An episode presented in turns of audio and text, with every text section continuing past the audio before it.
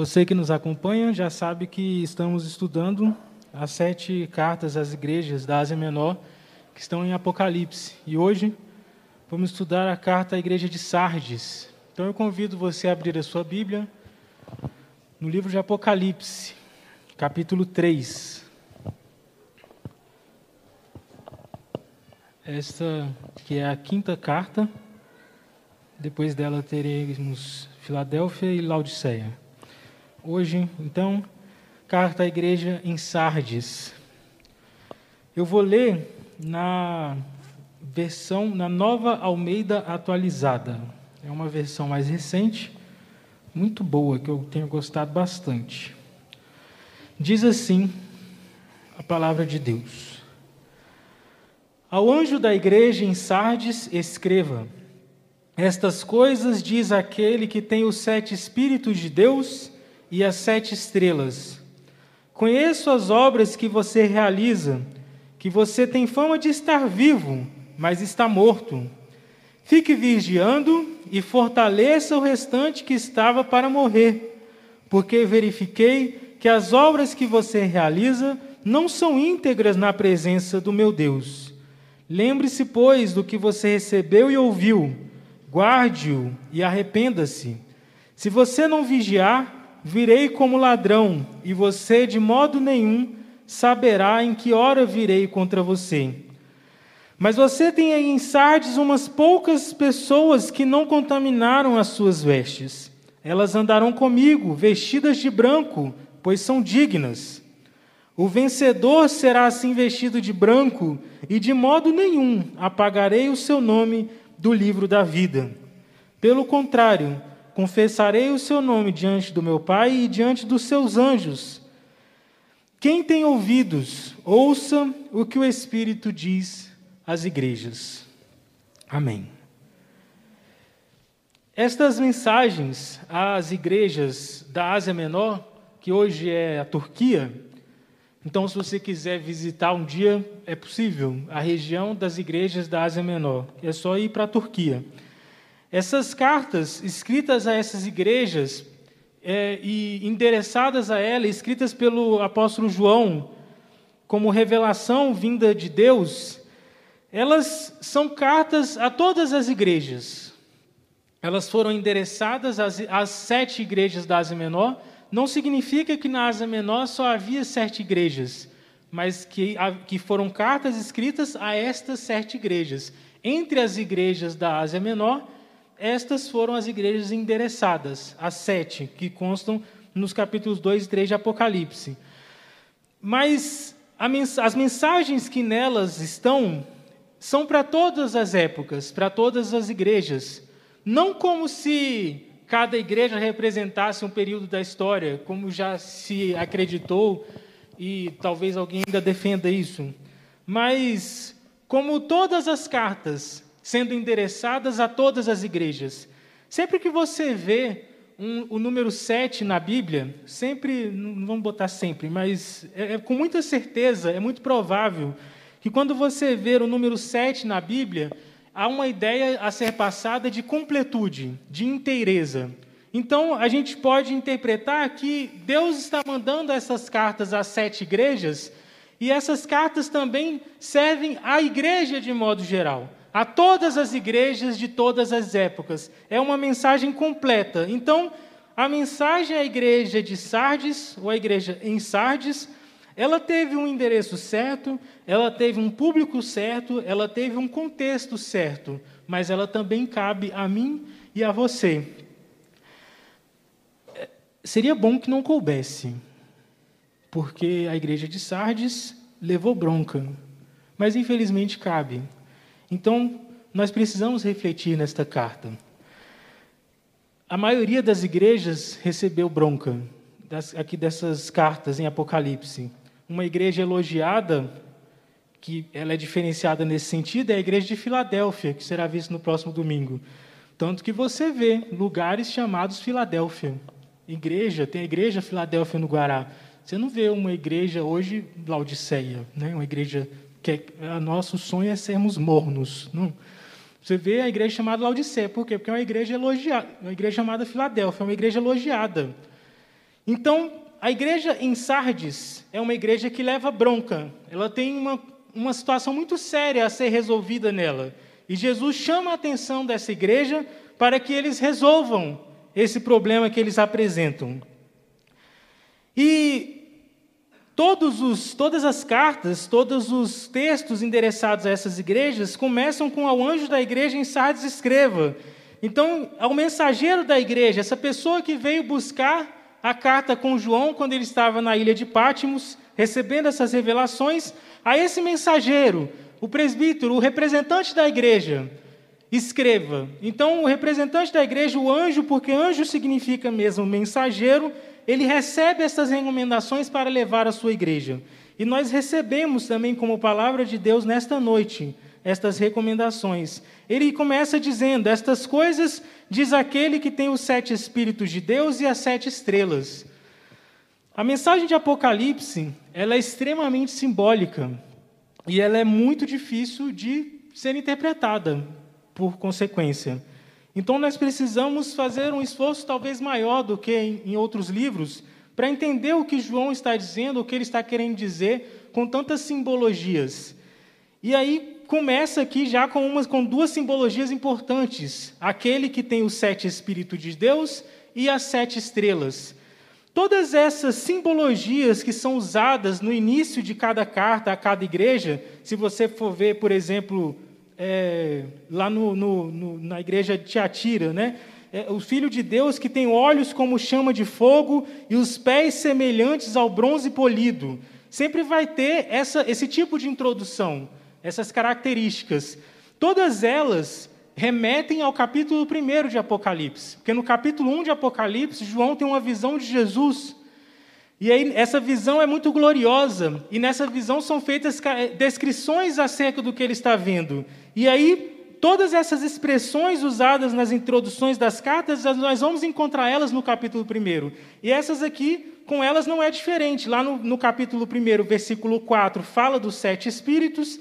E no versículo 16 fala das sete estrelas. Então ele tem as sete estrelas, ele segura as sete estrelas. Falar sobre os sete Espíritos de Deus é simplesmente, às vezes é mais simples do que a gente pensa. Né? É difícil de interpretar, mas não é difícil de entender. Os sete Espíritos de Deus está falando simplesmente do Espírito Santo. Então, quem escreve ao anjo, que quem, quem manda a mensagem ao anjo, Jesus, que está mandando João escrever isso, ele é aquele que tem o Espírito Santo.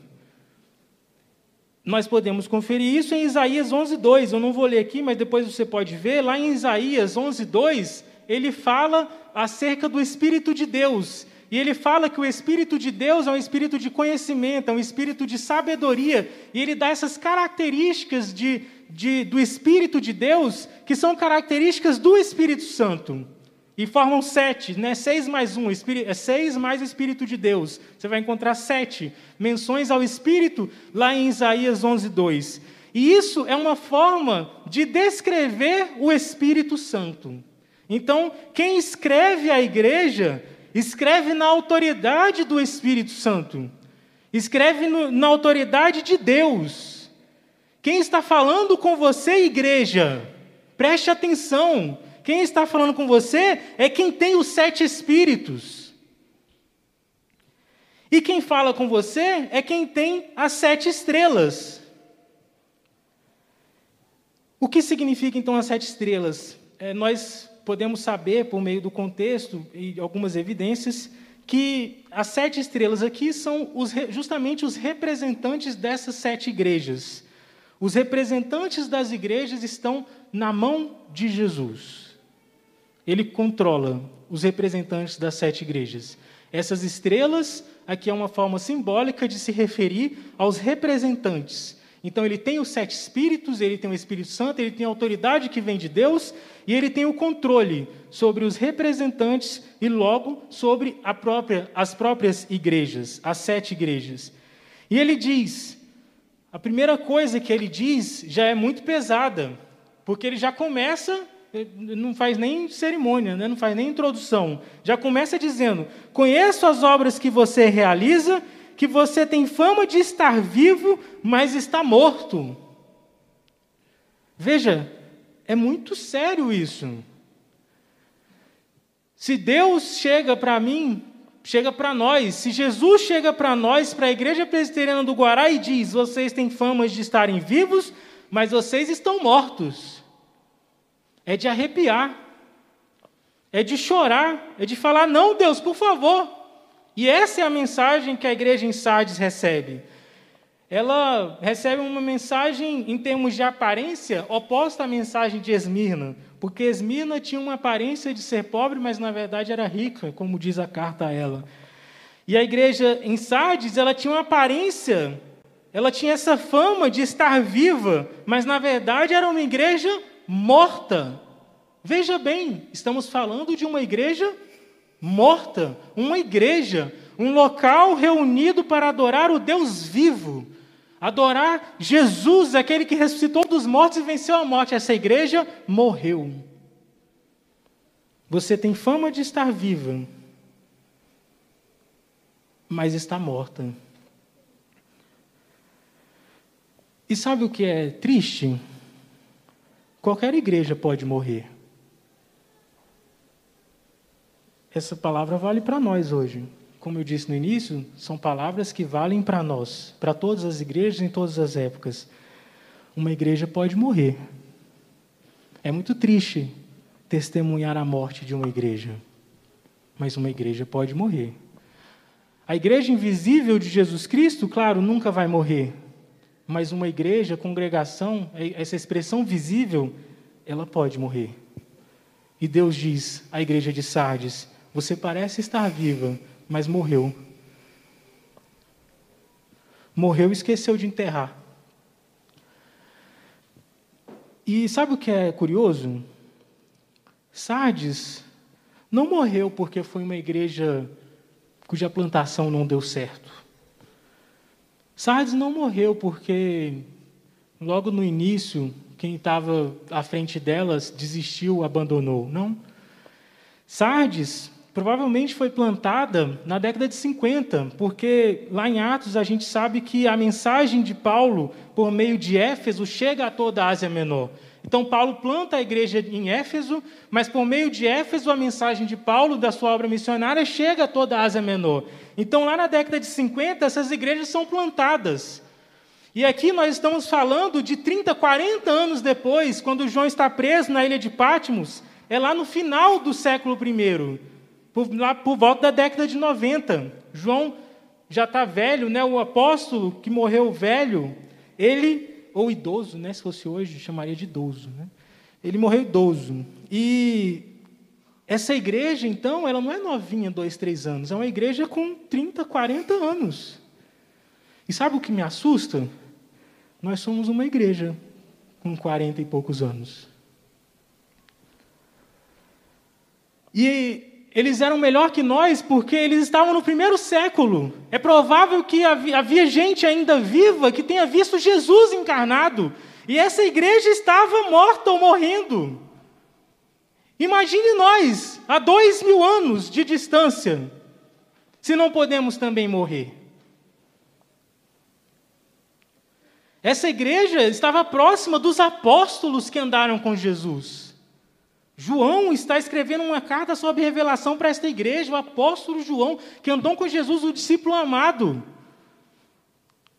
E essa igreja simplesmente está sendo declarada morta. Imagine nós, se não podemos morrer. Imagine nós, se não podemos morrer. O que mata uma igreja? Porque a igreja é um projeto de Deus.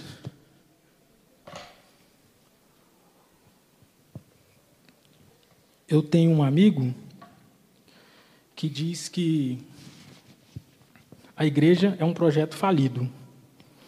Se fosse um projeto de empreendimento, como uma empresa, não, não teria razão, não seria logicamente razoável abrir uma igreja porque quem já teve experiência de trabalhar com plantação de igreja sabe que é milagre atrás de milagre. A igreja, como empreendimento humano, é falido, é, é fadada ao fracasso. Mas as igrejas sobrevivem, porque Deus opera. Ainda assim, existe algo que pode matar uma igreja.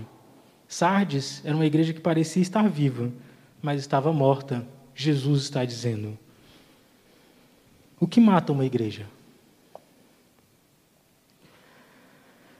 O pecado mata uma igreja. O pecado matou o homem. O pecado mata você. O pecado mata todos nós. O pecado mata uma igreja. Uma igreja que se esquece da sua vocação, uma igreja que fica imersa em atitudes pecaminosas, uma igreja que não age para limpar o pecado que há no meio dela, uma igreja que é omissa em relação a pecados, que age para pecar e que peca ao não agir, uma igreja cujos membros pecam deliberadamente e não se importam nem se arrependem, uma igreja cuja liderança está imersa em pecado, essa igreja pode morrer. E essa igreja, ela vai morrer. Porque o pecado mata uma igreja. E não adianta ser uma igreja que realiza obras. Não adianta, não resolve ser uma igreja que permanece ativa, que abre as suas portas, que faz culto todo domingo, não importa o que aconteça. Uma igreja que distribui cestas sociais, uma igreja que tem reunião de homens, de mulheres, de crianças, adolescentes, jovens, idosos, uma igreja que tem classe de novos membros, uma igreja que tem escola dominical, não importa. Se a igreja tem essas obras e elas são simplesmente obras inúteis ou se elas são simplesmente obras não íntegras, como diz aqui no texto bíblico. Porque Jesus diz à igreja em Sardes: Eu conheço as suas obras. Eu conheço as obras que você realiza aqui no versículo 1. Eu conheço as obras que você realiza. Só que não adianta. Esse ativismo eclesiástico não serve para nada. Você é crente há muito tempo? Não importa. Não existe estabilidade no, no, no, serviço cristão como no serviço público. Não existe vitaliciedade adquirida. Não adianta, ah, eu estou há muito tempo. Não existe, não existe aposentadoria. Ah, não, eu trabalhei para a igreja 35 anos. Está na hora de pendurar a chuteira, não. Quem é apaixonado por Jesus, não importa a idade, vai morrer trabalhando pelo Senhor, porque a fé vai sustentar. A fé vai te sustentar, o amor por Jesus vai te sustentar, a intimidade com Deus vai querer com que você opere, com que você seja um membro ativo deste corpo cuja cabeça é Jesus Cristo. Então não importa se você simplesmente vem à igreja todos os domingos porque se acostumou com isso, porque a sua família fazia isso, porque isso foi o que você aprendeu, porque esse ativismo eclesiástico não resolve você pode estar simplesmente morrendo, se não já morreu. Obras, Tiago diz que a fé sem obras é morta. E aqui a gente pode aprender, João não diz dessa forma, mas a gente pode aprender que obras sem fé são inúteis. Ah, João, eu dou muita cesta básica. Não importa. Você é um zumbi religioso. Morreu. Está andando aí, mas morreu. Pode ser como Sardes.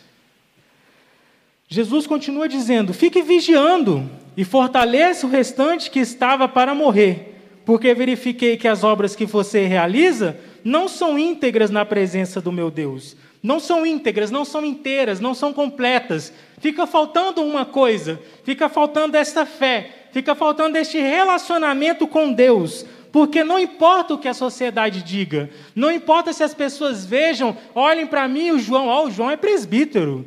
Olha só, o João está lá todo domingo, o João prega. Não importa o que vocês pensam ou acham de mim. Se Deus não olhar para mim, não vê integridade. E Deus sonda corações. Eu não consigo esconder nada de Deus. Incrivelmente, eu consigo esconder de mim, que eu consigo me enganar. Né? Eu consigo pensar assim: ah, não, Deus, hoje, hoje não, hoje eu vou ser relapso, porque eu posso, estou com crédito. Eu posso pensar isso, porque eu estou me enganando mas a Deus eu não engano. Então, na presença de Deus, Ele sabe se as nossas obras são íntegras ou não. Não importa se as pessoas pensam diferente de você, porque Deus vê o que ninguém vê. E ele continua dizendo: Lembre-se, pois, do que você recebeu e ouviu, guarde-o e arrependa-se. Se você não vigiar, virei como ladrão, e você de modo nenhum saberá em que hora virei contra você.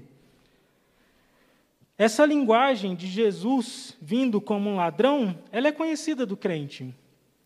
Mas a referência que a gente conhece a ela é essa vinda de Jesus, o próprio Jesus falando que virá como um ladrão na segunda vinda.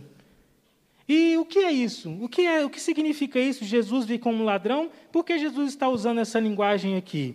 Aqui ele não está falando da segunda vinda, de, uma, de um retorno de Jesus glorioso que todos nós esperamos mas ele está falando de vir contra esta igreja como um ladrão. E o que é isso como um ladrão? É uma vinda inesperada. É como a segunda vinda mesmo. Mas é uma vinda inesperada. É uma vinda inoportuna. Você não estava preparado, foi pego de calça curta.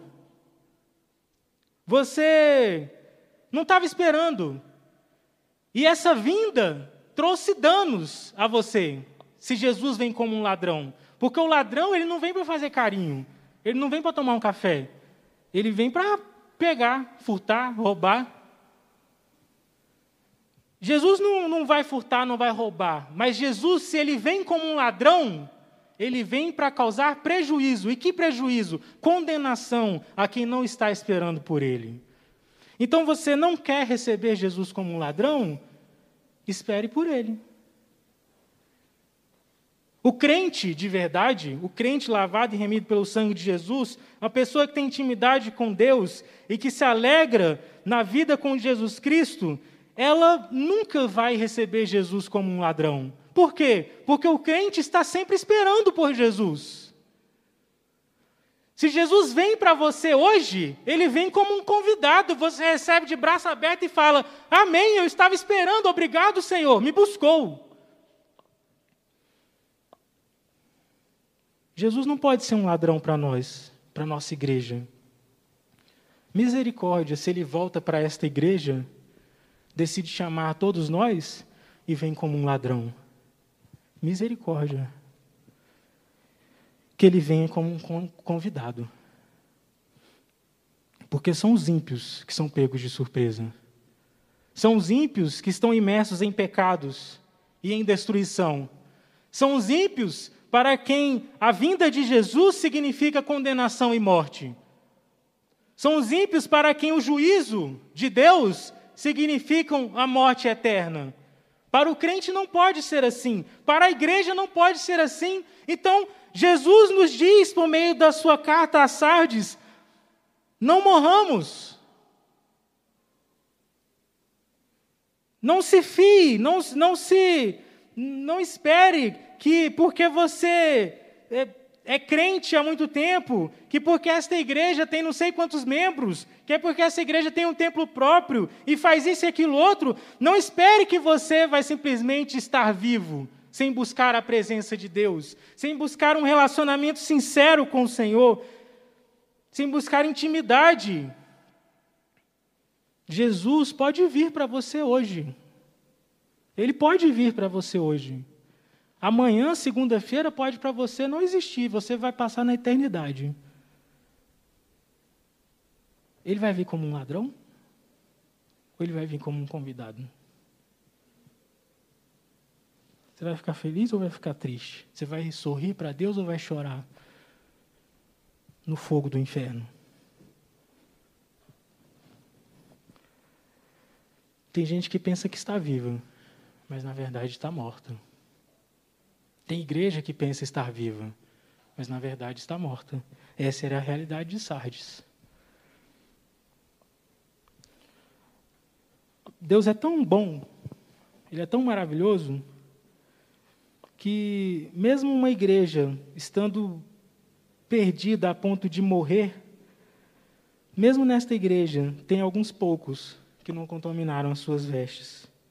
O versículo 4 diz: Você tem aí mas você tem aí em Sardes umas poucas pessoas que não contaminaram as suas vestes.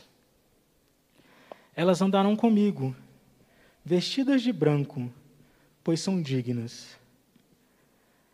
Sempre haverá um remanescente. Sempre. No povo de Deus, sempre haverá um remanescente. Ainda que uma igreja feche as portas, infelizmente, a Europa tem vivido há algum tempo já um fenômeno de igrejas fechando. É bem conhecido isso já, né? De que lugares que eram igrejas têm virado bares, boates, lanchonetes, bibliotecas, igrejas fechando. Mas, mesmo nessas igrejas que fecharam, eu tenho certeza que ali havia um remanescente. Pessoas fiéis a Deus. Tiveram que mudar o local em que, local em que congregavam. Mas a verdade é que sempre haverá um remanescente. E eu louvo a Deus, porque eu sei que nesta igreja existem pessoas que caminham com Ele. Não conheço todo mundo, mas eu louvo a Deus porque nós somos uma igreja que temos buscado. Eu conheço muitas pessoas aqui que eu sei que querem ser esse remanescente. Isso é uma bênção. Mas esses que querem ser remanescentes também precisam vigiar e fortalecer o restante que estava para morrer. Como diz no versículo 2: fique vigiando e fortaleça o restante que estava para morrer. O que nos livra de morrer espiritualmente é somente a misericórdia de Deus. O que nos permite andarmos com as vestes brancas, andarão comigo vestidas de branco, pois são dignas, é simplesmente o sangue de Jesus. É simplesmente a misericórdia de Deus. Essas pessoas são dignas não porque elas próprias possuem dignidade inerente, mas porque a dignidade delas foi conquistada por Jesus na cruz. Então elas são limpas. Se você é limpo, se você anda vestido de branco na presença de Deus, é porque Jesus te limpou. Como diz no próprio Apocalipse, capítulo 7, versículo 14: é o sangue do Cordeiro que limpa as vestes do crente e faz elas ficarem brancas.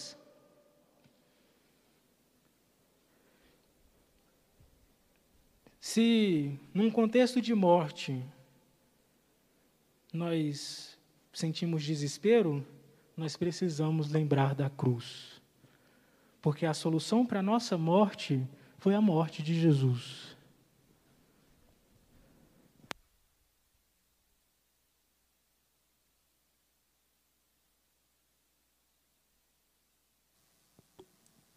Se nós podemos temos essa chance, essa oportunidade, esse privilégio, este privilégio de andar com Jesus com vestes brancas, é porque o próprio Jesus decidiu nos vestir e nos limpar. E veja, se nós estávamos mortos, não podíamos fazer nada, morto não reage. Mas Jesus nos promete vida, porque somente quem vive pode andar. O zumbi cambaleia, não anda. Quem viu The Walking Dead sabe disso, né? É... Nós podemos andar, nós podemos andar com Jesus Cristo, feitos vivos. Eu estava morto um dia. Você estava morto, ou se você não tem Jesus Cristo ainda que está me ouvindo, saiba, sem Jesus você está morto. Mas em Jesus é prometido uma vida, e uma vida diferente, uma vida em abundância. Não é uma vida de rotina, uma vida de, de mesmice, uma vida mais ou menos. Não, o que Jesus promete é uma vida em abundância. O que Jesus promete é sermos cheios do seu Espírito Santo, é estarmos na igreja, operosos, participando. O crente em Jesus Cristo não pode se satisfazer com ser um limpador de banco. Não existe esta missão na Bíblia, limpar banco, não existe. O crente em Jesus Cristo precisa estar feliz de estar trabalhando, de estar servindo a Jesus Cristo, de estar com a sua fé sendo alimentada e de estar ele próprio atuando com seus irmãos e juntos servindo e juntos se fortalecendo e buscando a Deus, a Sua presença, orando em comunhão, para que não morramos, para que Ele nos mantenha vivos. Porque a Deus compete nos ressuscitar, nos tirar da morte para a vida, e a Deus compete também nos manter vivos.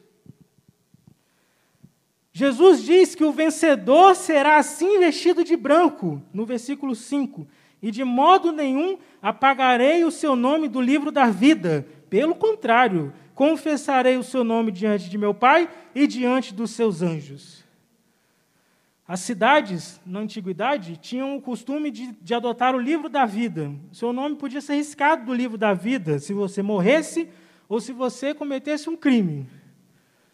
E aí ia lá e riscava, riscou, do livro da vida daquela cidade. Ou seja, perdeu a cidadania. Morreu para aquela cidade. Melhor procurar outra. Existe um livro da vida de Deus na eternidade. Mas este livro na eternidade, ele está repleto de nomes que não podem ser riscados. Porque, ainda que quem tem o um nome neste livro cometa crime, ou seja, peque, a esta pessoa, a mim e a você, está disponível o perdão. A mim e a você, na cidade de Deus, para usar uma linguagem de Agostinho, né? Na cidade de Deus não existe perda de cidadania. Na cidade de Deus existe perdão. Mas este mesmo Deus espera de mim e de você arrependimento. Esse mesmo Deus espera de mim e de você arrependimento. Vigie, fortaleça-se, busque arrependimento, para que Jesus confesse o seu nome, o meu nome, diante de Deus e dos anjos. Está vestido de branco, o vencedor será assim vestido de branco. Estar aqui vestido de branco é um sinal de santidade, é um sinal de pureza, como eu disse. Essa santidade, esta pureza, ela é alcançada por quem é lavado e remido pelo sangue de Jesus. Deus nos chama a sermos santos, a sermos puros. Deus não chama esta igreja, Deus não vocaciona uma igreja, Deus não permite que uma igreja seja plantada para que ela morra. Não é o projeto de Deus que uma igreja morra. Nós somos chamados para sermos santos puros na presença de Deus, na presença de Jesus. Sardes se acostumou com a vida religiosa. Essa igreja em Sardes foi uma igreja que se acostumou. Ela simplesmente se acostumou. Eu e você nos acostumamos. E aí eu vou buscar aqui a ajuda de uma autora brasileira tem um texto muito legal, chamada Marina Colassante. Ela diz o seguinte: Eu sei que a gente se acostuma, mas não devia. A gente se acostuma a morar em apartamentos de fundos e a não ter outra vista que não as janelas ao redor. E porque não tem vista, logo se acostuma a não olhar para fora. Porque não olha para fora, logo se acostuma a não abrir de todas as cortinas. E porque não abre as cortinas, logo se acostuma a acender mais cedo a luz. E à medida que se acostuma, esquece o sol, esquece o ar, esquece a amplidão.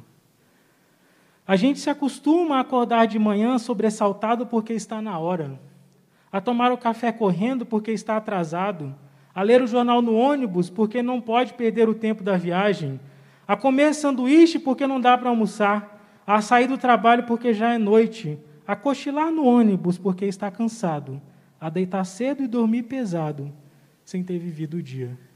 Ela continua aqui, não vale a pena ler tudo, mas ela diz no final: a gente se acostuma a coisas demais para não sofrer.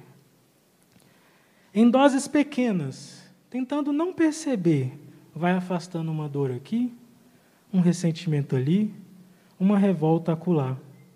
Se o cinema está cheio, a gente senta na primeira fila e torce um pouco o pescoço. Se a praia está contaminada, a gente molha só os pés e sua o resto do corpo. Se o trabalho está duro, a gente se consola pensando no fim de semana. E se no fim de semana não há muito o que fazer, a gente vai dormir cedo e ainda fica satisfeito, porque tem sempre sono atrasado.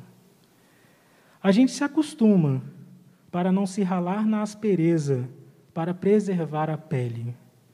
Se acostuma para evitar feridas, sangramentos, para esquivar-se de faca e baioneta, para poupar o peito. A gente se acostuma para poupar a vida, que, os, que aos poucos se gasta, e que gasta de tanto acostumar, se perde em si mesmo. Você poderia substituir tudo isso aqui pelo pecado. A gente se acostuma com o pecado, e é aos poucos. Como a Marina Colassante diz, quando a gente se acostuma, é aos poucos. A gente se acostuma a ver uma foto decente no Instagram, indecente. A gente se acostuma a procurar fotos indecentes no Google. Depois a gente se acostuma a ver vídeos indecentes na internet. Depois a gente se acostuma a trair o cônjuge. Depois a gente se acostuma a uma, viver uma vida devassa. É aos poucos. A gente se acostuma a falar mal do irmão. Depois a gente se acostuma a mentir. A gente se acostuma. E é isso. A gente se acostuma. Não se acostume. Não se acostume. Jesus não te chamou para viver acostumado a uma vida mais fácil. Porque a vida com Jesus vai exigir esse sacrifício que a Marina Conassante fala, essa aspereza que rala a pele. O compromisso com Jesus pode exigir isso de você um dia. Pode ser, viver com Jesus é muito bom, mas pode ser áspero neste mundo. Existem pessoas neste momento que estão morrendo porque não negam Jesus. E elas não têm a chance de se acostumar com o pecado. Então a nossa vida fácil, a nossa liberdade, que é uma bênção, às vezes faz a gente se acostumar a uma vida fácil. A uma vida de pecado que ninguém está vendo, mas uma vida de pecado que leva à morte e que mata uma igreja. Sabe o que é bonito no Evangelho de Jesus?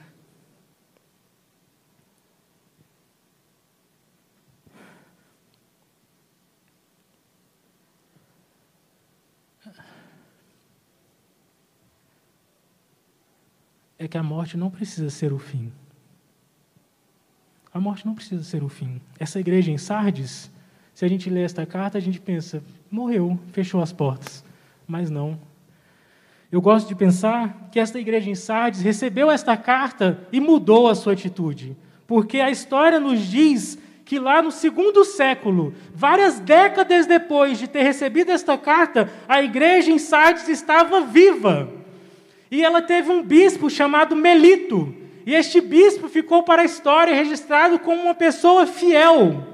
uma pessoa fiel a Jesus Cristo que veio de Sardes, décadas depois de ter recebido esta carta, por meio de João. Aleluia! Glória a Deus! Porque a morte não precisa ser o fim em Jesus Cristo. Como ele diz no início da carta, ele tem as sete estrelas na mão, ele controla tudo, ele cuida do seu povo. O seu pecado não está longe do controle de Deus. Peça perdão, arrependa-se, busque uma vida em santidade, porque a morte não precisa ser o fim. Porque o que Jesus nos promete é uma vida em abundância na eternidade ao lado de Deus.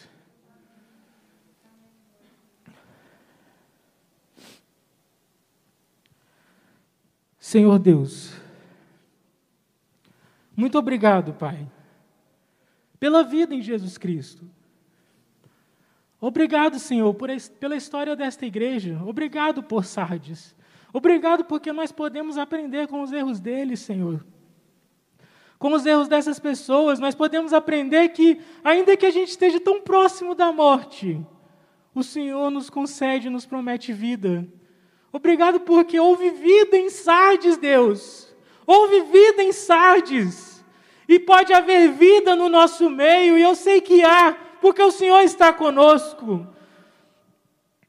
Muito obrigado, Deus, pela vida prometida em Jesus Cristo. Obrigado, porque eu sei que com Jesus a morte não é o fim. E eu te peço que o Senhor vivifique as pessoas desta igreja. Que o Senhor nos vivifique, Senhor, o Senhor nos faça santos. Pessoas que têm intimidade contigo, faz-nos sermos confundidos com Jesus Cristo, de tão parecidos, Senhor. Nós sabemos que isso é possível pelo Teu Espírito, não por nosso mérito. Não somos melhores que ninguém, somos tão falhos. Mas sabemos que em Jesus Cristo nós podemos ser santos. Então eu clamo a Ti, Deus, santifica esta igreja e nos preserva, não nos deixa morrer, mas nos preserva vivos, vivos, vivos na tua presença. E nós oramos confiando neste Deus poderoso para nos guardar. Amém. Tenha uma boa semana e que Deus te abençoe.